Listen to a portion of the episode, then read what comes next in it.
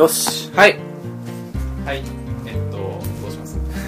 第第3回関西クラスタラジオ本編始まります。わー。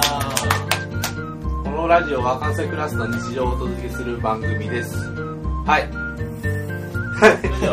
それじゃあまあなんか本編っていうわけで。今日が第3回目ですけど、えっと、今日ちなみに来てるのが、えっと、僕奥村と翔平さんとコロンブスさんと前回来てくれたシェンさん。に加えて、えっと、さっき自己紹介あったんですけど原圭さんと国原さん。そうですね。結構もうなんか雷とかもなりつつみたいな外は。結構悪天候ですよね。僕なんかあの大阪から来たんですけどめちゃくちゃ布団と洗濯物干してから来てるんですよ。あーマジですか？気がかり。大阪もなんかすごかったみたいそうなんか今ツイッター見たらなんかナンバーが浸水してるんですよこれはやばい。ちょっとやっぱさっきから気もそぞろというか。そうですね。なんか最近の雨のゲリラ感やばいやれやばい。本当にやばい。なんか 100m 先は降ってるけどここ晴れてるみたいな。なんかバラバラなんですよね。だからなんか昨日も僕なんか大学で普通に研究してたらなんか雷が突然鳴ったから晴れてるんですよ、晴れてるけど雷とか鳴ってるから外見たら明らかにゲリラ豪雨がなんか一発で降ってるっていう雲があってどっかーって雨降ってるんですよ、もうなんか半径 100m ぐらいなんかななんだろうなんかすごい狭い範囲なんですけど、なんかこの頃関西クラスターのなんかツイートは雷鳴とかなんか雷が多いみたいな。そう関西クラスター自分は今ずっとツイート検索ロックかけてるんですけどなんか関関西クラスターの悲鳴がみたいなそういうのばっかりですね。いやいやなんかこの頃の関西の天候やばいですよねとりあえずなんかオープニングトークっぽいですねこれ。天気で季入る。節の話から。季節の話。だからなんかまあ、このこの頃のニュースのうん、ニュ話ですか、ースの話しますかなんかオリンピックの話とかします？せっかくなんで。なんか最初第1回第2回でオリンピック話とかしててとうとう終わってしまったんですが。終わってしまいましたね。なんか閉会式は割となんかあれですよね。なんかツイッターとかで話題になったんですよね素晴らしかったそのまうんあすごいなんか3時間ぐらいさっきもちょっとうちら見てたんですけどなんか割とそのハイコンテキストっていうかそのモンティ・パイソンとかザ・フーとかいろいろなんかなんだろう懐かしのイギリス文化みたいなのがどんどん出てきててなんか NHK があれなんですよね。なんかそれにかぶせるようにものすごい解説を入れててそれに対する苦情が入入りまくったみたいな。でもやっぱだからそれはなんかはいにそれは音声を2つ用意しておくべきだったんですよね単純に だハイコンテクストが欲しい人はもうなんかハイコンテクストでいい人はもうなんかもう実況なんかいらねえよみたいな。でもうハイコでもわけわかんない人もいるじゃないですか。ザフーって誰みたいな。うん。本当にザフーみたいな。よくわかんない。誰誰なんだろううまいね。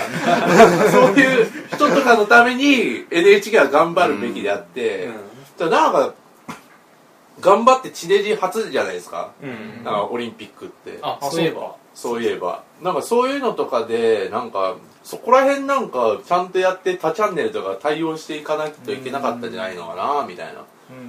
なんかねって思ったりも。うん。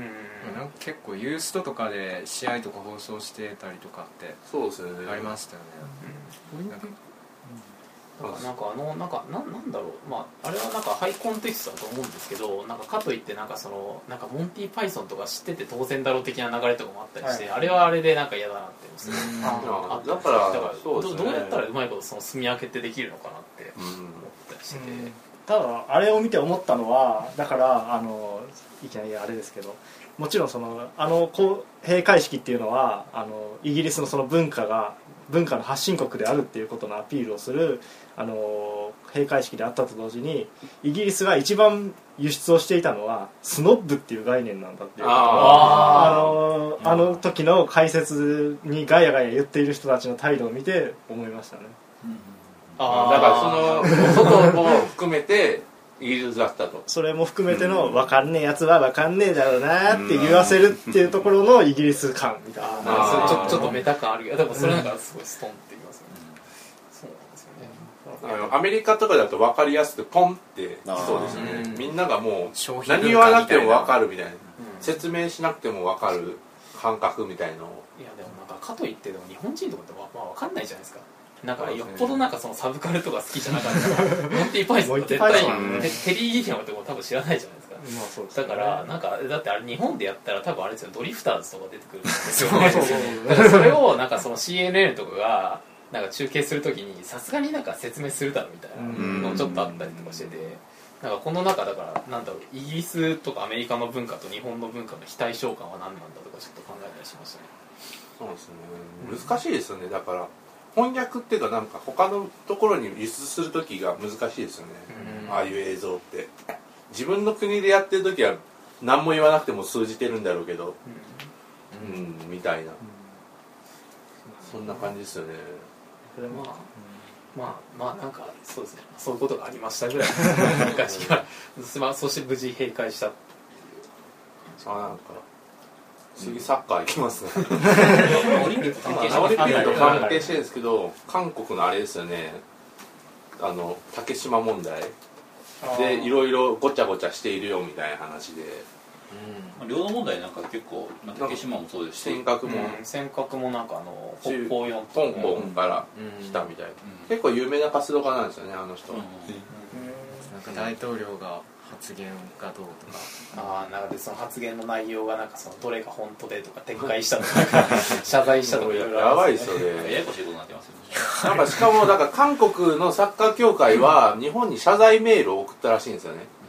でもそれは謝罪ではないっていうふうに一応なんかこじれ一回こじれた後にでもそれが国会かなんかであれは謝罪だったっていうのがば暴露されみたいな。で結局でそこなんか政治側がそのサッカー協会になんか生ぬるい態度取ってんじゃねえみたいな感じで今はなっているみたいな。このなんかサッカーと政治みたいスポーツと政治の問題がすごくなんかオリンピックでもすごいっすねみたいな。やばいこの そんな感じですよね。あとなんかこの頃またなんかちょっと前にあった韓国八百長問題の問題があってサッカー韓国サッカーリーグの八百長問題があったんですよ一時期。それでその八百長した選手が7人ぐらい死んでいる謎の死を遂げているみたいのがあってこれは何かありそうだなみたいな感じで思ってるんですけどそれはなんかあれですよね。都市伝説的な。でもなんかやっぱ怖いなみたいな。そういうなんか政治とすごい結びついてるのを見ているから、もしかしたらあるんじゃないのかなみたいな感じをこっちは思っちゃいますよねみたいな。大統領がやたら死んだりするのとかもありますから。そうですよね。なんかノンヒョンとかもよく考えたらあれ転落死とかですよね。うん。韓国の大統領がやっぱ引退すると死ぬんですよね。なんかすごいですよねあれは。韓国政治は。80年代ぐらいまで結構やばかった。ややばいことやってますよね最終的に暗殺して、あの一応民主制に戻ったって感じでようやくそれで20年ぐらいっていうくらい20年ちょいぐらいの感じしだねかもその間になんか経済危機みたいな通貨危機ありつつみたいな。ありつつですね。いやなんかねすごいことになっているんだなみたいな。隣の国はみたいな。あとなんかサッカーの日本代表戦でなんかこの頃セルジオ・エチゴさんっていう有名なサッカー解説者がいるんですけどその人となぜか軽音の声優の竹達彩奈が一緒にツイート観戦っていう企画をやっていて綾地がいきなりキックオフって何ですか？セルジオさんって言ってみんなが爆笑するみたいな流れもありましたよね。セルジオさんゼックみたいな。ゼックかっこスタッフみたいなのありましたよね。あとコーナーキックって何ですかとか言ってたし。まあね綾地ねやばいっすよねとりあえず。なんかやっぱ横文字になると圧倒的な弱さを発揮しますよね。あのね武田え？なんだっけ？沼倉沼倉なんだっけ？あの声優。なんかた初めてでもいいですかっていうラジオをやってる時でもなんかそういう英語力の弱さを見せてましたからね。なんかだからその彼女とセルジオさんとがなんかななんで返すことになったんだろう解説してんだろうってのとなんかそれがなんかまたツイ一緒にツイート観戦とかしてるんですよね。いやなんかセルジオさんはすごく面白くてなんか一応すごいサッカー選手なんですよね。ブラジルでも。フラメンゴかどっかの。なんかしかもロナウジーニョっていうちょっと前の選手で エラシコっていうなんかクイックイっていう足首をなんかふにゃってさせてさせるフェイントがすごい有名だったんですけどそれを開発したのはセルジオ越後なんですよね。世界で初めに。いやまあ公式にもそうなっているみたいでなんかすしかもまあなんかこ日本来てからもなんなん富士電だからどっかのサッカークラブでもバリバリにプレーしつつでもまあか今は辛口評論家として有名なわけですけどなんかツイッターはじツイッターをやり始めてからこいつ始まった中がやばいですね。なんかもうめっちゃ面白いですねツイッターが。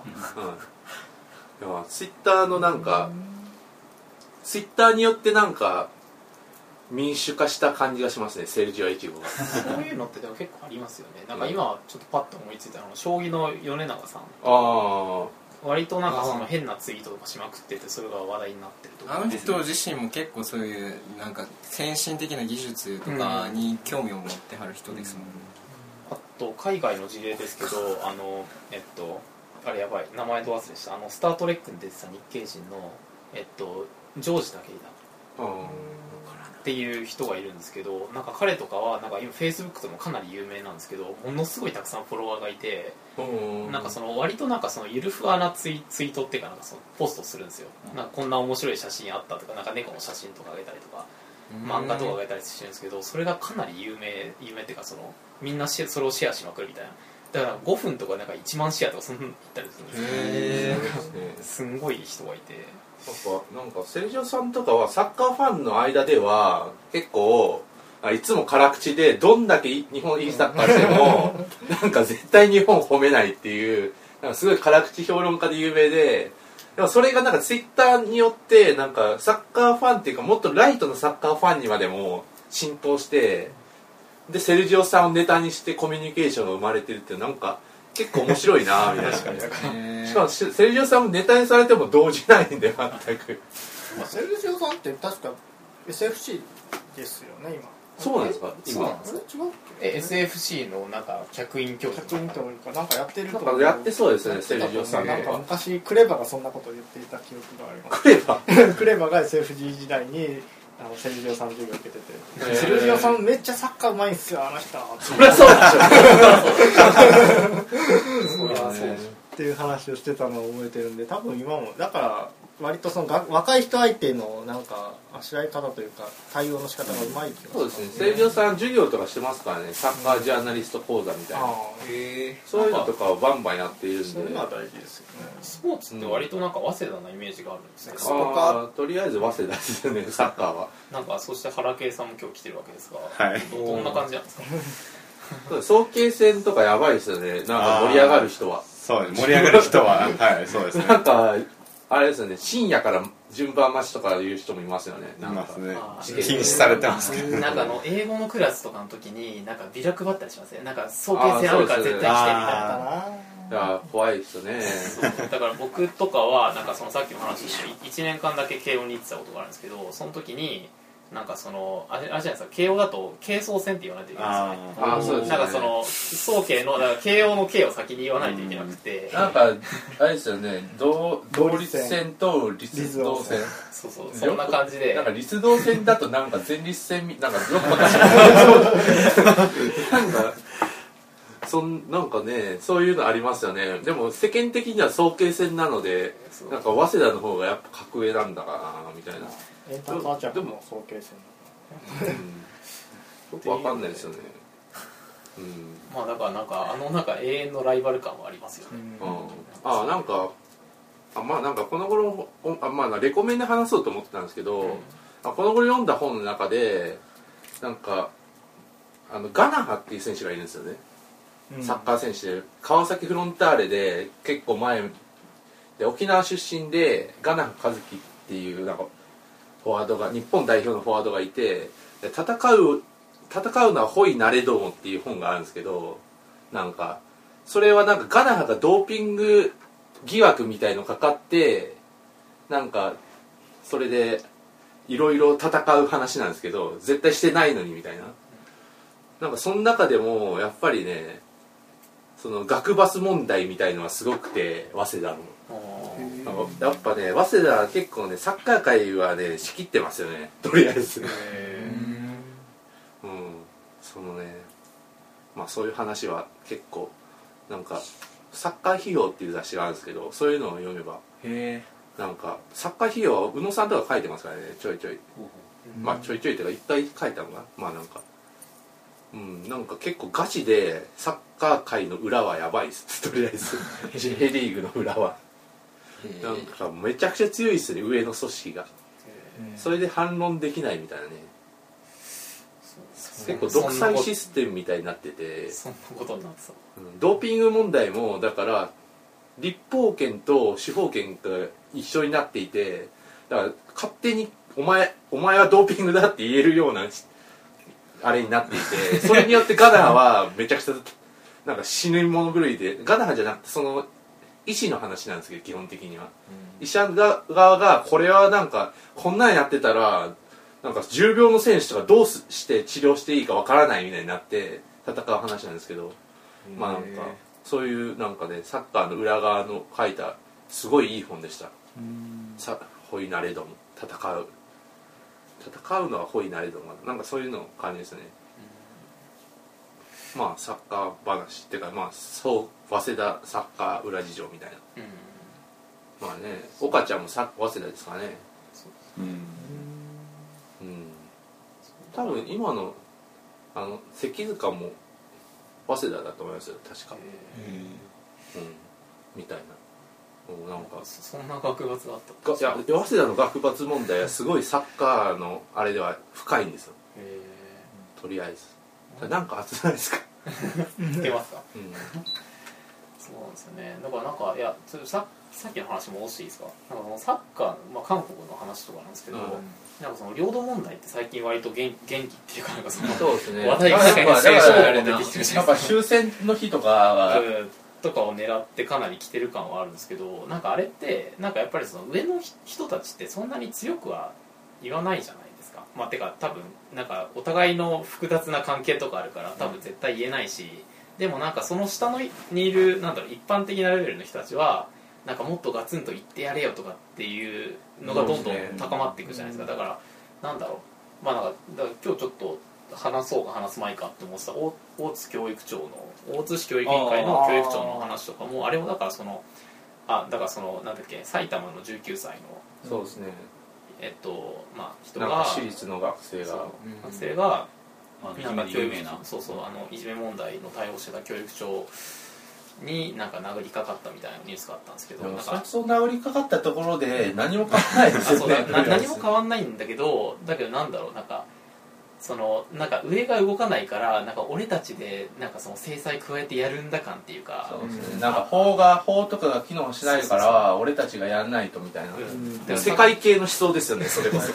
そうだからそのささっきもちょっとバットマンとかの話でそれちょっとしてたんですけど、だからそのなんだろう。なんか上が動かないんだったら俺たちが動くぞ感っていうのはなんなんなんだろうなっていうか。それにほとんど今日いやなんか正義感をもななんだろう自分の正義感を全く疑わないみたいなところに、なんか全然共感できないところがあって、うん。そのなんか事件に事件の記事とかって結構ネット上でいくつもあってなんかツイートとかで感想とかを見れるわけじゃないですか、結構なんか割とこうなんかあもう日本もう無理なんじゃないかっていうレベルでなんかそんな感想ばっかしかなくて。よくやったなみたいな感じだったよくやったなとか、うん。あのそういうのそれうん。その事件に対する職員のコメントとかに、うん。なんかあこれはなんかなんかあの何々だからっていういわゆるそういうありがちな2ちゃんとかでありがちなレッテルってあるじゃないですか。プロ市民とか在日とか。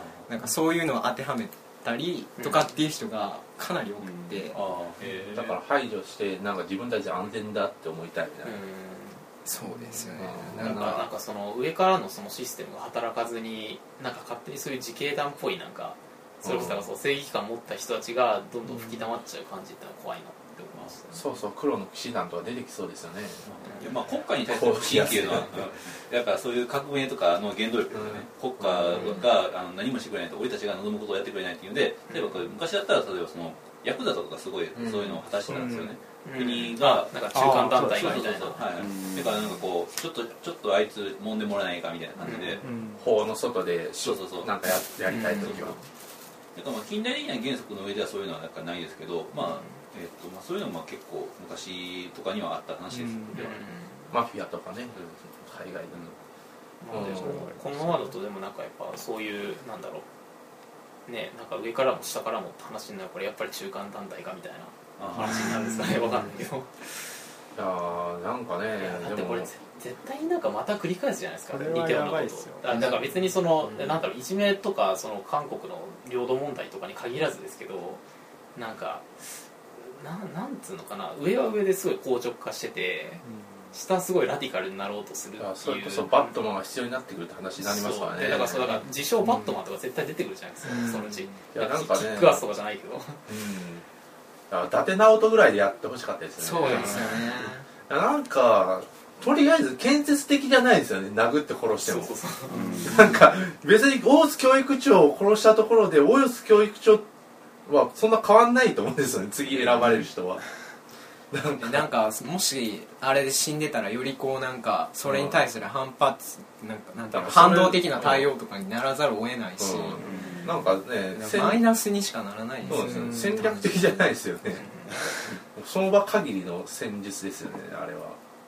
いやーねなんか逆になんかこうそのなんだろう自分たちの実感として守ってくれてないっていうのがあったとしてもじゃあなんか例えば警察とか法律とかが過剰に踏み込んだら今度はなんか普段のせい自分らの生活とかが脅かされかねないわけで。なんか形式を簡単に変えようとするのって結構違和感があるんですけど、そうですね。というか身の回りのなんかそういういじめられてる子を助けたことあるのかお前らみたいなことになりますよね。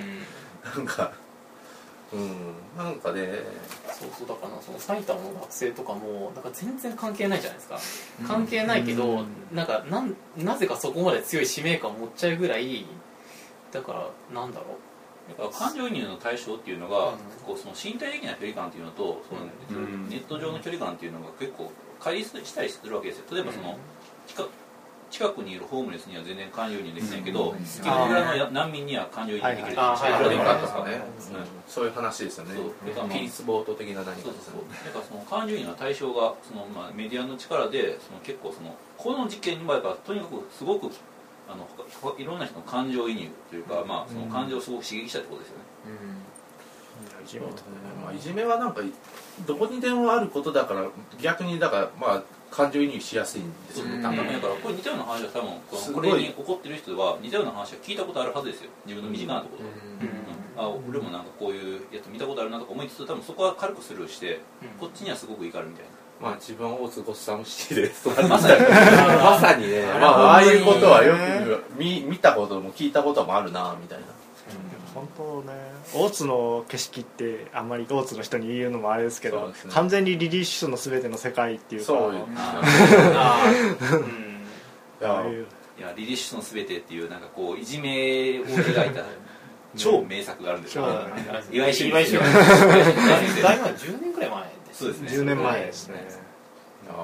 まあそれかむしろ後退している感やばいですよね、うん。なんかあれも2ちゃんとか出てくるんですよ出てくる掲示板的な。掲示板 BBS とか、ええすごかったですよとりあえず。裏サイト的な何かは、うん。あでその大津の裏サイトいやですか。なんか自分の中学とかの裏ああうちもありました中古の裏サイトがあれうるさいとなかったな多分僕らの世代とかですよねあだから多分翔平さんぐらいのあれで裏サイトが問題になったんですよねそうですねだから、うんあそっかなんかそれでも裏サイトが問題になったことで裏サイトを知ったみたいな感じですかね、うん一番うんあまあ、ちなみに裏サイトってなんかその BBS でもその掲示板の機能を使ってなんかその、まあ、学生同士ですごいクローズドなコミュニティを作る作ってるんですよね。でなんかそこには先生とかが立ち入れないけどその普段授業とかでは見えないところで実はその裏でなんだろうネット経由でいじめが起きてたっていうかそのあいつハブろうぜみたいなのがありましたあねったりとかっていうのが怖いっすね。最近ないんですか？そういうクローズドコミュニティ。いやさ最近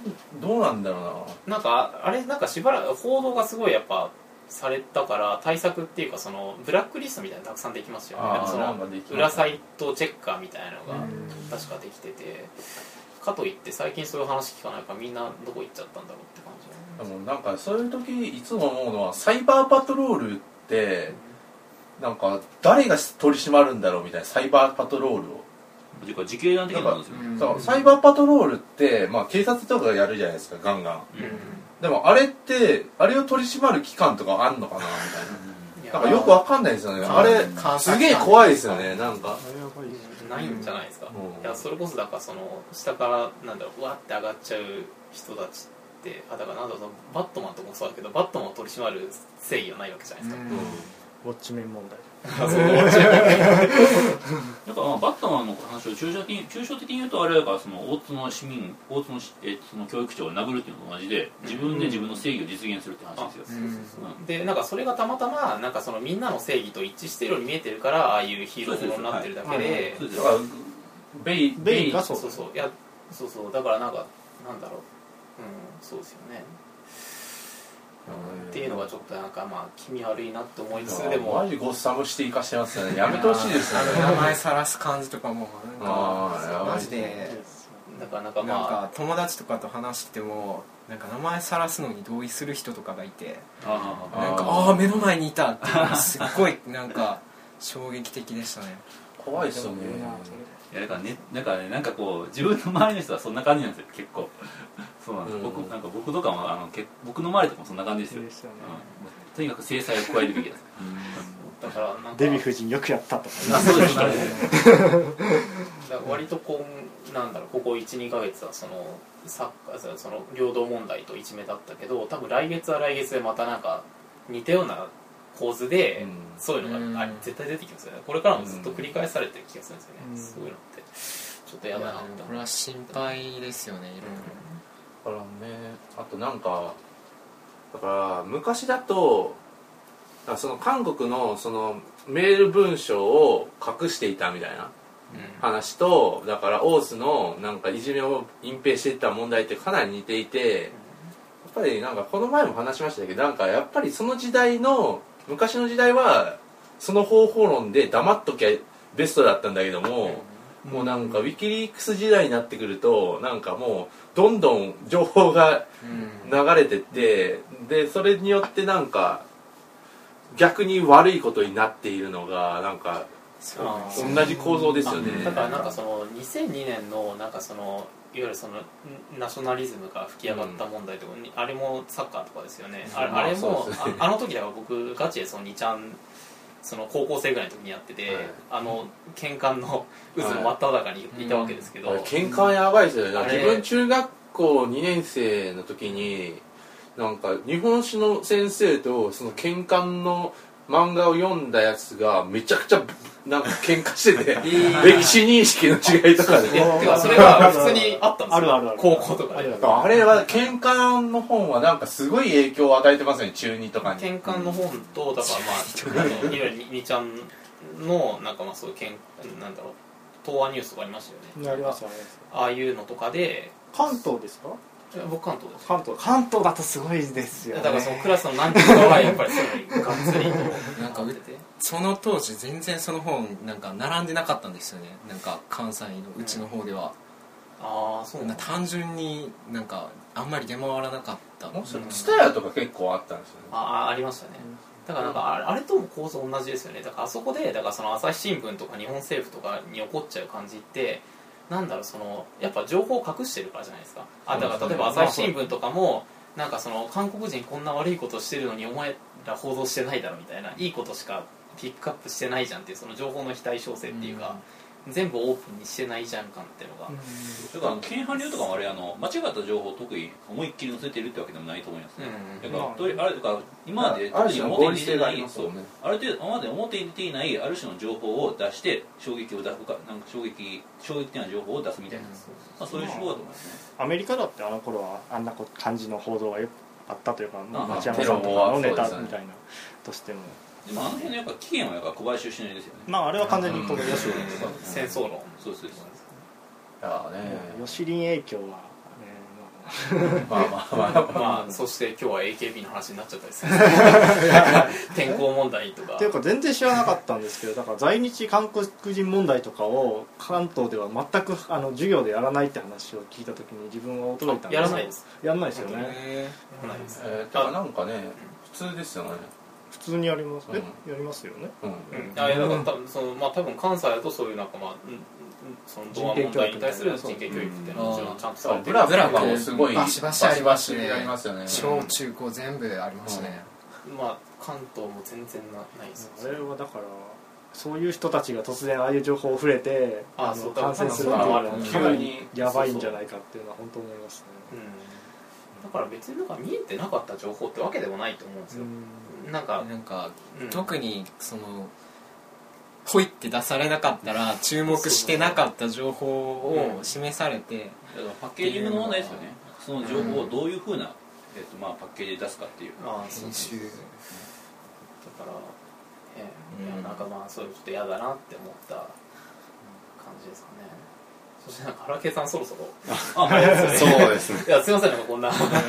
なんかなんかあります？そうあうーんあのニュースの項目で言うとはいあの例えばそう韓国だったら韓国で内向きにあやってる別に別に別に謝ってねえぜっていうのと国内建前と本音はね。どこの国も抱えることだと思うんですけど外交の難しさというかそれがやっぱり今の話で言うとウィキリークス化する中で世界がだから隠しきれないっていう。か建前ででは抱えきれないはい。内側が出てくるって話ですよね、はい。うん。それは今後もっと加速していくでしょうし。まあ、確かになんかそう何でもオープンにしちゃって何でも公平な取引だけで何かしようと思うと、無理ですよ無ね理じゃないですか。だって普通の対人関係とかでもあなんかわざわざ言わなければ何もうん。起こらなくてお互い気持ちよく付き合えるところを言ってしまったら。だから結構だから今回の竹島問題もだからウィンウィンの関係だったんですよね昔だと。多分。だから韓国もだからナショナリズムみたいのを使って支持率上げようと。うん。で日本も一応国外退去にしたからなんか退去にしてなんか国際司法裁判所に訴えるぞって言ってちゃんと言いましたってなって両方ともウィンウィンだったと思うんですよ昔の方法論だと。でも結局国外退去っていうのはただ単になんかただ単に返したっていうのと同じ用語だよみたいな解釈もできるしなんかそういうふうになんかね、うんだからあれですよね。だからそのプロレスをマジに受け取っちゃう感じですよね。プロレスがプロレスとして機能しなくなってきたのが今回この頃なのかなみたいな、で意外に民主党が結構外交は強気なんだなっていうこの数年間を見てると。実は実は強硬なんだなっていう。うん。まあよくわかんないですけどね。まあそれは。なんかあまり一貫してない感もうん。まあまああんだけ変わったりしたらうん。そうしょうがないのかなっていうのは。ああまあそういう話ですね。そういう話でしたね。まあ原圭さんは、はい。さはい。なんかあのただとこれから東京に帰られるんですかいやしばらく滞在しまあおまあじゃあ本当に関西で。関西で。楽しんで。くださいはい。楽しんでください。すぜひこのラジオにも今後はスカイプなんか 出れたらいいなと思います。よろしくあであのちゃんと早稲田とか東京とかでもあのななんていうかこんなのあるよってそうですね。言ってください。ちょっと東京特派員的な。早稲田クラスターにどんどん。早稲田クラス上していく感じではい。はい。そんな感じで、はい。東京特派員になりますので。ありがとうございました。よろしくお願いします。ありがとうございました、